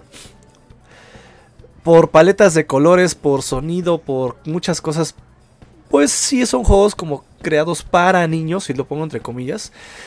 Pero la neta banda es que a ver, una Nintendo Switch no es una consola para un niño. O sea, en primera se le cae y esa madre ya se chingó. Es delicada, ¿no? En segunda, y Mike no me va a dejar mentir, ni Gio, ni Mike Perdomo. A ver, los juegos que hace Nintendo son los mismos de hace 30 años, 32 años. O sea, Nintendo es una marca para nosotros. Y espérense lo que les voy a enseñar. Vean esto. O sea, traigo mi sudadera de Nintendo. Porque, a ver, crecimos con Nintendo todos. Todos crecimos con Nintendo. Y a ver, los que compramos una, los que nos podemos comprar una Switch y la podemos cuidar sin que le partamos la madre. Los que podemos comprar un juego, porque aparte los juegos de Nintendo son los más caros, son los que menos se deprecian también. Es porque somos los únicos que podemos hacerlo. O sea, realmente hacen un nuevo Mario Kart no pensando en la nueva generación de niños. Lo hacen pensando en nosotros, güey, en que lo vamos a comprar nosotros. Los amigos, a ver, ¿quién quiere coleccionar amiibo de Bowser, amiibo de Mario, amiibo de Peach, amiibo de Laquito, amiibo de eh, ZY, ¿no? Sí Nosotros- Pero están muy pinches caros. ya. Pero, ajá, pero a ver, ¿quién los puede comprar? O sea, güey, ninguno de mis hijos, güey, ninguno de mis hijos, y eso que mis hijos crecieron con, con Nintendo 10 y con Nintendo Wii, ¿no? Este, que todavía sí eran consolas más para niños. O sea, mis hijos nunca me pidieron un amiibo, güey. En la vida, güey. Ni, ni coleccionables de Mario, cabrón. ¿No? Entonces, a ver. La Nintendo Switch no es una consola para niños. Definitivamente. Pues, y ¿Puedo Nintendo no está haciendo no está haciendo juegos para niños, sino para los niños que llevamos dentro y que ahora somos grandes, tenemos dinero y podemos comprar y pagar por sus cosas y somos sus perras. Vas, vas, vas, Vas. Mike, échale, échale. Bueno, miren, yo, yo exactamente estaba hablando con un conocido hace algunos días acerca de todo esto. Fíjate, tocaste puntos importantes, Lalo, ¿no? Porque, o sea, mm, para nosotros, vamos a hablar, voy a empezar hablando de nosotros y, y- y poco a poco voy a ir bajando al, al público en general, ¿no? Pero para nosotros, como bien lo llegaste a, a mencionar y en las pláticas que hemos llegado a tener y que yo he tenido con distinta gente, realmente ya no hay juego que te guste, Lalo. O sea, abiertamente ya no hay un juego que te llene. ¿Por qué? Porque siempre lo he pensado que uno ha quedado como que en su racha, en su racha generacional, por así mencionarlo. O sea, en el cual tú agarras y dices, bueno, es que ahora la música ya es un asco porque está el reggaetón y, y- y digo, sin faltarle el respeto a la gente que le agrada, desde luego, ¿no? Pero Perdón, hay mucha no. gente que... No, no, no, es que... Es que hay mucha gente que, por ejemplo, sí le sigue gustando y todo, pero bueno, a la gran mayoría de gente de nuestra edad o de nuestra rodada, tú dices, ay, no, el reggaetón, qué asco, ¿no? O sea, no, yo no voy a escuchar esa porquería de música, ¿no? Cuando en realidad tal vez no es de que acuerdo, sea una... Pero te voy a decir algo, ahí te voy a decir algo donde yo difiero, y te lo digo porque tengo hijos grandes ya, o sea, ahí es donde dices, bueno, a mí no me gusta, pero los chavos de hoy en día es lo que te oyen, o sea, y lo ven como una promesa musical cuando tú lo ves con una carencia musical. Y ahí entra una situación bien complicada porque tú no valoras esa música, lógico, no vas a valorar una música que simplemente está del nabo, pero eso no lo piensan las generaciones de ahora. O sea, y, y lo que en realidad, y te lo digo con experiencia, fíjate, es bien feo lo que les voy a mencionar. Yo me dedico a las arcades y a mis hijos no les gustan las arcades. O sea, No, juegan, ah, eh, es la realidad, o sea, es la realidad. O sea, te juegan, te juegan, me han jugado que Metal Slug, que cosas, o sea, crecieron finalmente conmigo, por lo menos mis dos hijos grandes crecieron conmigo y, y yo les inculqué todo esto, ¿no? O sea, de que el Street Fighter, que el King of Fighters, que el Metal Slug, que- o sea, y créeme que en la actualidad los ves jugar Fortnite y dices, ¿cómo puedes jugar eso? O sea, digo, yo no es quiera decir que sea un juego malo porque yo lo he visto y abiertamente a mí me marea el juego. Me marea, o sea, yo lo veo y que, que las paredes y todo. Estás viejito, no, no, no, cabrón, igual que yo. no, dices, no, no, no quiero saber nada. Bueno, mi- mis hijos me han dicho, papá, juégalo, te va a gustar. Nunca lo he jugado, no lo he tocado y no lo pienso hacer, pero en realidad los he visto jugar y me termino mareando o me termino quedando dormido de que en realidad no hay un apartado musical, de que en realidad no hay un apartado que realmente el juego tenga una historia, que en realidad el juego como tal adictivo sí lo es, porque veo que se clavan muy cañón en él, pero bueno, a mí finalmente no, no, me, no me llega, no me prende. Entonces, retomando el tema de lo que dices, no hay un juego en la actualidad que a mí en lo personal me prenda. O sea, no hay ningún juego de no ser lo que siempre ha sido los refritos de toda la vida con los que crecimos, Street Fighter y King of Fighters y Samurai Showdown que ahorita salió y párale de contar. O sea, yo no, yo tengo, incluso tengo Play 5 y, y no lo he tocado. O sea, todo es el, el día de hoy en el que mi hijo lo juega y yo ni siquiera por equivocación me he ido a ver qué puedo jugar en él. O sea, Y juega, Fortnite, ¿no, güey? y se la vive, exacto, para eso lo compró, que para tener un mejor desempeño y se compró un monitor gamer y no sé cuánta babosada. Eso sí es cierto, ¿eh? para- Eso sí es Ajá. cierto, güey. O sea, si, O sea, si él ya tiene buen nivel, sí, sí le ayuda, ¿eh? Sí, de hecho creo que sí tiene buen nivel, o sea, todo el- en cuanto puede le mete, ¿no? O sea, y, y ahí le está mete y mete y mete y mete el juego. Y ahí es donde exactamente me pongo yo a pensar y es donde va tu, tu pregunta. Tú dices, o sea, ¿vale la pena? Para nosotros no vale la pena. Pero visto está que para la gente joven los prende, o sea, los sigue prendiendo. Tal cual está de que nosotros ya somos un nicho del nicho cuando en realidad hay torneos de Fortnite, cuando hay torneos de muchas cosas grandes, y, y dices, ¿cómo puede ser que, que esté pasando eso con un juego tan feo? Pero en realidad no es que sea feo, en realidad es de que a nosotros ya no nos entró.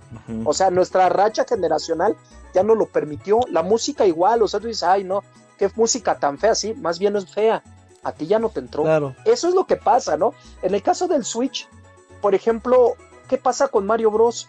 Como tú dices, y justamente yo se lo estaba diciendo a una persona, Mario Bros no ha dejado de ser Mario Bros y te venden el mismo Mario Bros, pero bonito.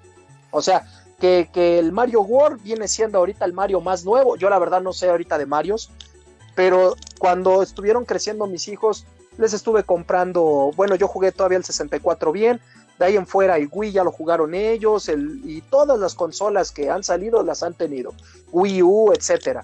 Y en realidad te siguen vendiendo lo mismo, lo mismo, lo mismo. El Smash Bros. no deja de ser el mismo juego, más otros personajes, ¿no? O sea, pero la temática del juego no deja de ser lo mismo, lo mismo, lo mismo, lo mismo. Y tú dices, son juegos de- hechos para nosotros. Pero ahí hablando de Mario Bros, yo quiero pensar, o en mi punto de vista personal, pienso que no, Lalo. O sea, eh, sí, sí vas y compras un Mario Bros. y a lo mejor el target va enfocado, pero no va enfocado nada más a nosotros, va enfocado en un público en general, porque ¿cuántos padres no dicen, en lugar de que mi hijo juegue Fortnite y que juegue violencia, mejor que juegue un jueguito de Mario Bros o que juegue un Mario Kart? Entonces ahí en realidad... Padres opresores. Exactamente, o sea, pero empieza a atrapar, empieza a atrapar a la gente joven. O sea, ¿y a quién no le va a gustar un Mario Kart? ¿A quién no le va a gustar un Mario Bros? O sea, ahora sí que realmente, ¿quién no conoce a Mario Bros? O sea, tú le puedes Claro. preguntar a, un, a un niño de 5 años que juega Switch, que si conoce a Mario Bros y se lo puedes preguntar a un señor de 60, 70 años y ambos te van a coincidir que conocen a Mario Bros. Entonces ahí Nintendo siempre juega a, a algo más grande, o sea, juega a agarrar muchísimas generaciones de gente que en realidad sigan sus juegos, o sea, a Link, ¿quién no lo conoce? A Kirby, a, a los Pokémones, o sea, vamos, Exacto. digo, yo nunca fui fan de Pokémon, Pero bueno, en realidad, El- el- el pasó. A punto- Ganón, a Eso- Ganón al más tiguerazo. Exacto, e- es- estoy de acuerdo, pero el, el punto es que no por eso la consola es para niños. Mira, vamos a leer aquí mensajes, bueno, el chat, perdón. Sí. Dice Freud Mejía, aún hay propuestas interesantes, somos los que ya no le entramos nosotros. Ejemplo, la cripta del Necrodancer. Eh, Santalash dice, creo que la cuestión generacional tiene que ver quienes crecimos con Nintendo, somos la generación que aún se puede dar el lujo tanto en consola como en coleccionables. Y para más recientes le apuntan más a la moda y el boom del momento. Creo que sí, tienes razón. Eh, y dice Freud, dice, yo siempre eh, en COI por lo menos tres propuestas nuevas, muy buenas por consola. Algunas no venden bien, pero eso no les quita, perdón, no les quita valor. Dice, somos nosotros siempre, buscamos lo mismo, ya cual, vie- ya cual viejitos. También ti- tienes algo de, de razón, carnal. Ya llegó también Eric Díaz. Sí. Bienvenido. De todo lo que están poniendo en el chat y él entrando y diciendo sí. ¿Tú qué crees yo? Pues yo creo que pues sí tiene que ver mucho con la parte generacional, exacto. y esto le va a pasar a nuestros hijos cuando salga una música más decadente que ellos no van a saber apreciar y que van a decir que el reggaetón es la máxima cúspide de la rima. Es que nosotros no tenemos sé, punto de comparación, güey. O sea, también Exacto. entendemos eso. O sea, Y- si, si comparamos YouTube con reggaetón o Metallica, pues obvio. ¿Verdad? Sí, no, y, y ya esto va a seguir pasando. Y creo que la parte de, de- Nintendo, pues creo que también tiene su valor porque ha sabido, ha sabido mantenerse vigente. A pesar de que ha tenido muy buena competencia y que desde que también salió, digo, sabemos que el PC Gaming es desde también desde hace mucho tiempo. Pero la verdad es que ahorita PC Gaming y las consolas y la nube con Xbox Cloud y todo lo que hay, la verdad es que también tiene mucho su valor que, Nintendo siga vigente porque ahí está Sega, ahí está Atari, ahí están todas las demás que iniciaron junto con él y que de alguna manera ya se quedaron, ya fueron absorbidas, ya están trabajando para las otras empresas y que Nintendo todavía tiene ese lujo de decirte, te voy a sacar el Mario eh, clásico eh, 40 aniversario en una caja dorada con un sticker o lo que tú quieras y lo vas a comprar. güey. Y lo vas Exacto. a comprar y lo van a seguir comprando. Entonces yo realmente eh, creo que sí es eh, los juegos, esto sí, porque también estuve, y, y lo hablo porque estuve trabajando para la marca y no por ahorita así de que diga, "Ah, la voy a defender por amor. Pero la verdad es que los juegos, eh, cuando dicen, cu- cuando a mí me preguntaban, porque tanto en el retail como ya trabajando en esa parte con la marca, me preguntaban cuál era la mejor consola para un niño. Y tú ves los juegos que te ofrecían en ese momento, Call of Duty, Grand Theft Auto, Gears of War, y de repente pues volteas a ver y tienes juegos con cero violencia, que pues que de por sí tienen estigmatizados a los videojuegos, eh, con que puta, eso son lo que se está llevando al, al carajo a las generaciones y a los niños, cuando ya sabemos y, y Lalo ha dado tantas pláticas diciendo que, pues, que no son los videojuegos, que son los papás, ¿no? Que dicen, te compro tu videojuego, no me estés chingando. Y este, y, y ahí quédate, ¿no? Y yo no sé ni qué juegas. Entonces, eh, creo que Nintendo sí, sí hace juegos muy familiares porque se tardará cinco años en sacar un juego, pero la verdad es un juego que se va a vender 20 años más. Y que lo vamos a comprar, güey. Y que lo vamos a terminar comprando y que va a ganar premios y que lo va a hacer, o sea, realmente eh, se tardan, es por eso que yo creo que también han comprado también muchas este, eh, terceras eh, terceras Estudios, partes estudios Ujú, third party, ¿no? Ujú. y, y- e indies que también le han entrado, que, que también hay ya mucho indie dentro de la tienda virtual de Nintendo, porque pues también tienen que ofrecer algo, ¿no? Tienen que ofrecer alguna propuesta, aunque sea algo ellos, para que se entretengan, como por ejemplo Metroid 4, oye, ¿qué crees? Todavía no lo tenemos, pero, ah, no te dije, tengo Metroid, este, el, Metroid Red, ay, toma, lo saco y puta, se vendió y ya querían juego del año, y la neta se ve muy chido, y aunque sea, o sea, Nintendo tiene una fórmula muy cabrona.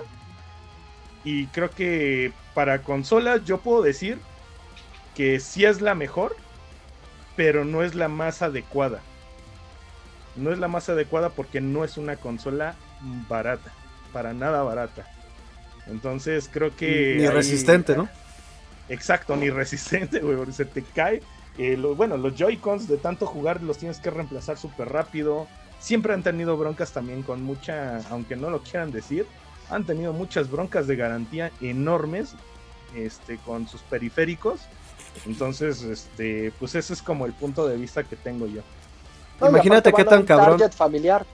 Van a Exacto, un pero target familiar, como bien lo mencionas. Y es, el, es lo más cañón que puede haber, ¿no? Y, y aún así. ¿qué tan cabrones están, güey? Que hay familias que les compran un Switch a cada hijo, güey. O sea, eso sí Oh, está muy sí. cabrón, güey. Eh, Ahí O sí sea, ya es. Eso está cabrón porque re- realmente sí están permeando en, en un tema muy amplio porque aunque ellos te dicen, pues, el- en el Switch puede jugar automáticamente dos personas que no podrían en otra consola, güey, porque un Play y un Xbox vienen con un solo control. El Switch viene con dos, pero aún así, güey, le compran un- uno a cada hijo, güey. Entonces, sí está cabrón, o sea, yo no digo que no esté cabrón Nintendo, ¿no? Pero yo insisto en que no es la consola adecuada, como yo creo que esa es la palabra, güey. Eh, adoptando tu palabra, yo, sí no es la consola adecuada para los niños de ahora. ¿Tú qué piensas, Mike Perdomo? Sí, en ese sentido, totalmente de acuerdo, ¿no? Ya lo hemos visto como quizás si estás buscando una opción para tu hijo y sobre todo como están las cosas ahorita en, en México, ¿no? Este, quizás en Estados Unidos es un poco distinto o en Japón porque pues eh, el ingreso es distinto, lo puedes comprar a lo mejor dos o tres juegos al mes este, a tu hijo.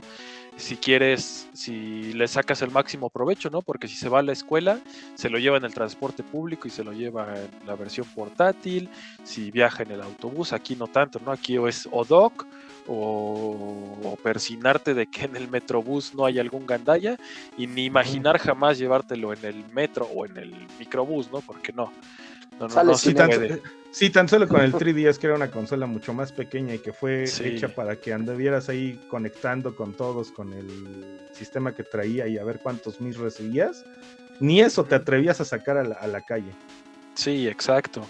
Y bueno, pues la, la cuestión de- del precio de los juegos, que sí es altísimo, siempre lo ha sido, y que ahora pues va en incremento, y algo que también mencionaba Papá Gamer, o sea, tanto de la manufactura de los Joy-Con, que vimos ya tantos problemas con el, con el drift y eso, hasta su eh, usabilidad, yo creo que sí está, o lo hicieron con los materiales más baratos que pudieron, o los hicieron precisamente para que se agotaran eh, rápido y tuvieras que comprar otros de nuevo, ¿no? Porque sí, como dice Papá Gamer, es una consola frágil, se siente muy frágil. Una caída y valió gorro, este, un jalón al, al dock y ya valió, entonces por ese lado pues sí hay que tener mucho cuidado y sí como que está esa desventaja, ¿no? O sea, tiene sus pros y sus contras. El, la gran contra que podría haber al decir de que no es una consola para niños es que los juegos son una maravilla para la familia. En ese aspecto, como los, los juegos es un poco como las películas de Pixar o de Disney, ¿no? O sea, están hechas, también hechas, pensadas para que le gusten al público adulto y a los niños y los dos se diviertan por igual. Eso está muy cañón, ¿no? Entonces, por un lado, sí está este elemento que dices, híjole, es que sí quiero que mi hijo juegue Mario, sí quiero que juegue este Mario Kart, sí quiero que juegue Splatoon, pero pues vámonos ajustando el cinturón porque sí están caros y esperando que no la vaya a este a romper la criatura, ¿no? Entonces es ese, como esas dos vertientes. Exacto, mira, aquí dice Santalash.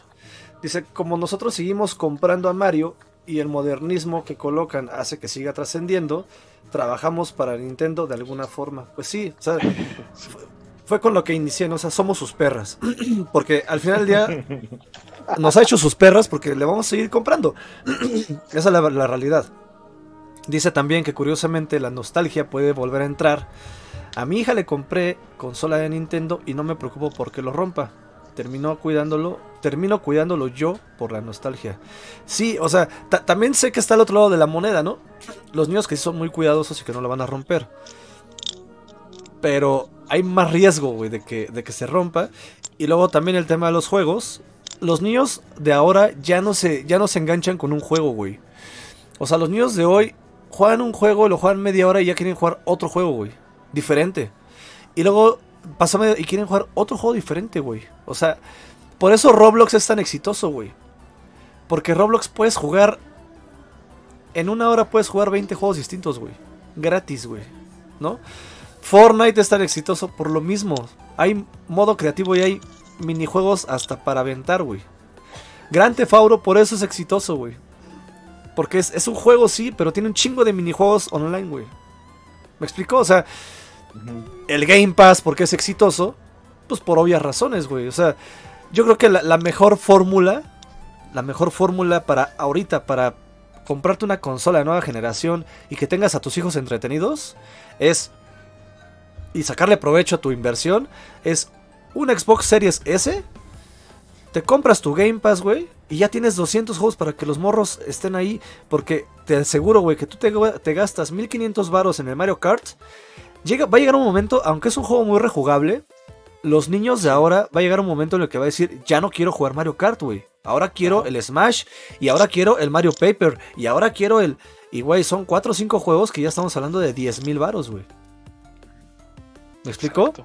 O sea, no digo que no sea la, la adecuada por, por su manufactura, aunque sí un poco, o por los juegos. Los juegos, claro que son espléndidos. Pero a ver, por el bolsillo, o sea, ya hablando reales, porque a ver, si todos tuviéramos lana, pues qué chingona consola y cómprensela a todos los niños.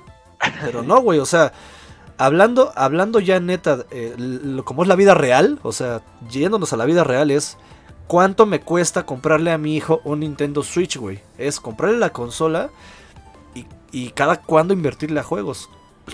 Lo hemos escuchado de amigos. Mi, eh, un- un familiar de Mike que nos platicó que su hija se compró su. ahorró para su Nintendo Switch. Y ella tiene dos juegos o tres juegos porque pues ella se los compra, güey. Sí. Entonces, güey, nosotros tenemos de- desde chiquitos la, la- la facilidad de jugar un chingo de juegos. Y cuando íbamos a las es más, cuando íbamos a las maquinitas, con 10 pesitos, güey, podías jugar 4 o 5 máquinas distintas, güey. Y te regresabas a tu casa, güey, puta satisfecho, cabrón. ¿No? Contento. Ahora ya no, ahora los niños están sufriendo un pedo de ansiedad, güey.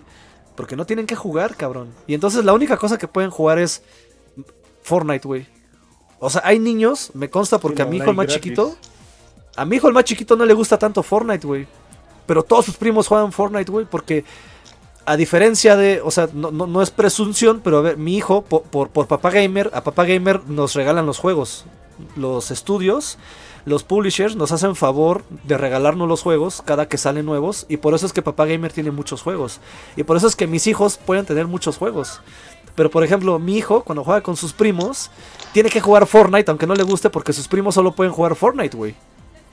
Sí, ¿Sabes? el promedio del consumidor mexicano se compra dos o, o ya lo mucho tres juegos al año. O sea, ese es el, el promedio, ¿no? Ya está muy cañón. Porque Ese es un dato muy- durísimo, güey. ¿No? Entonces, mira, dice Paul Hunter. En Japón no tienen ese problema, Mike. El pedo es nuestra cultura de vale madres. Eh, Claro.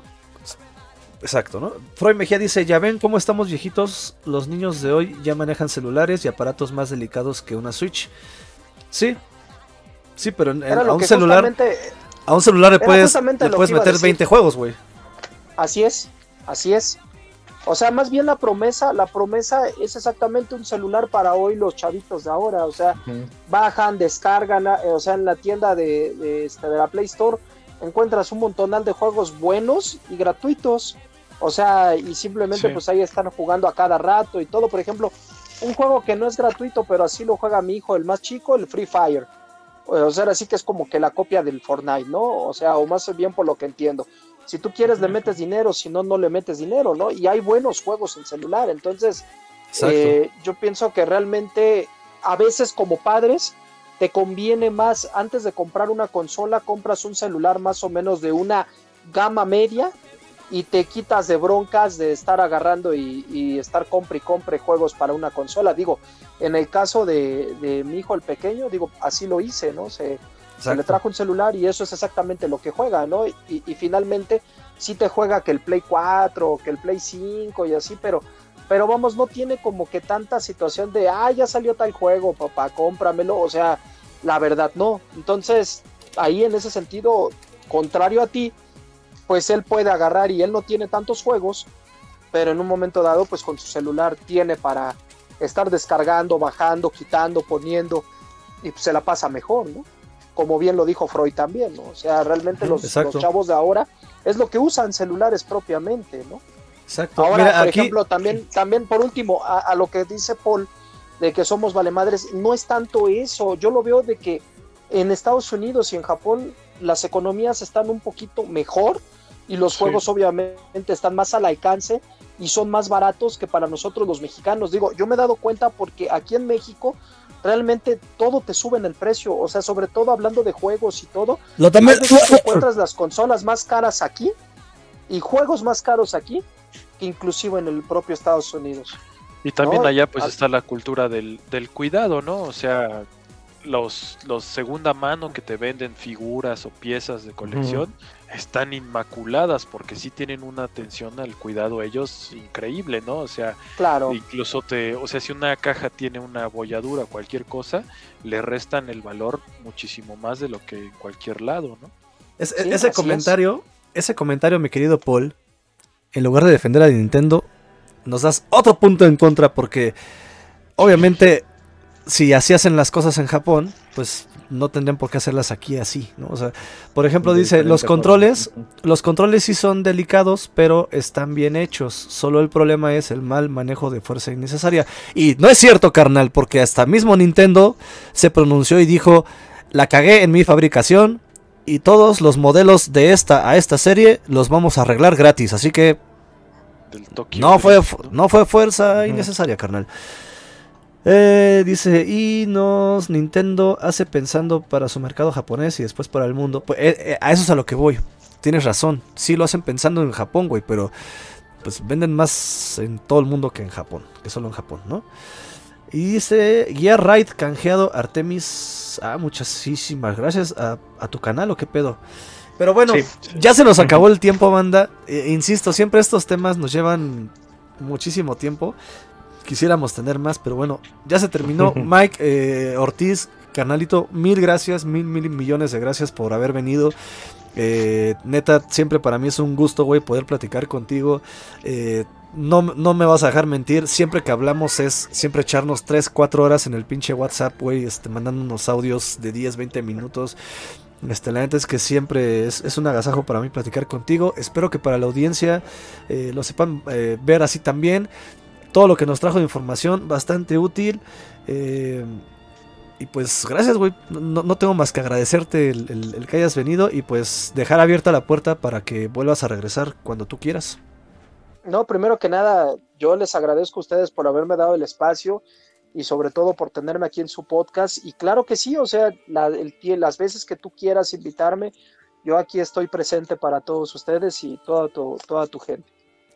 Gracias, Muchísimas carnal. Gracias, amigo. Gracias. Gio, Mike, mil gracias, carnales, por siempre estar acompañándome en estos rollos. Claro que sí, la con bandota. mucho gusto. Ya Y bueno, podcast, si se perdieron alguna parte, lo pueden consultar en Spotify, Apple Podcast, eh, Google Podcast, Google Podcast, YouTube, etcétera, etcétera. YouTube etcétera, también, Anchor. Y pues, mención honorífica, agradecimiento honorífico a Paul Hunter, a Artemis, a Freud Mejía, a Santalash, a Eric Díaz, a Eric Novoa. Eh, ah, ¿Quién más se me pasó por acá? Ah, a Ah, Deathhead. Deathhead, este, a Nobel Ujú. Khaled, exactamente. Y a toda la gente que se pasó por acá a escucharnos, que no nos, no nos regaló un comentario, pero que sabemos que nos escuchó atentamente. Millones de gracias, no se pierdan. Mañana tenemos las papurretas. Vamos a, a estar jugando Rocket League seguramente. Así que, banda, nos vemos mañana. De nuevo, gracias a todos. Y oigan, ¿qué onda, ¿qué onda con este?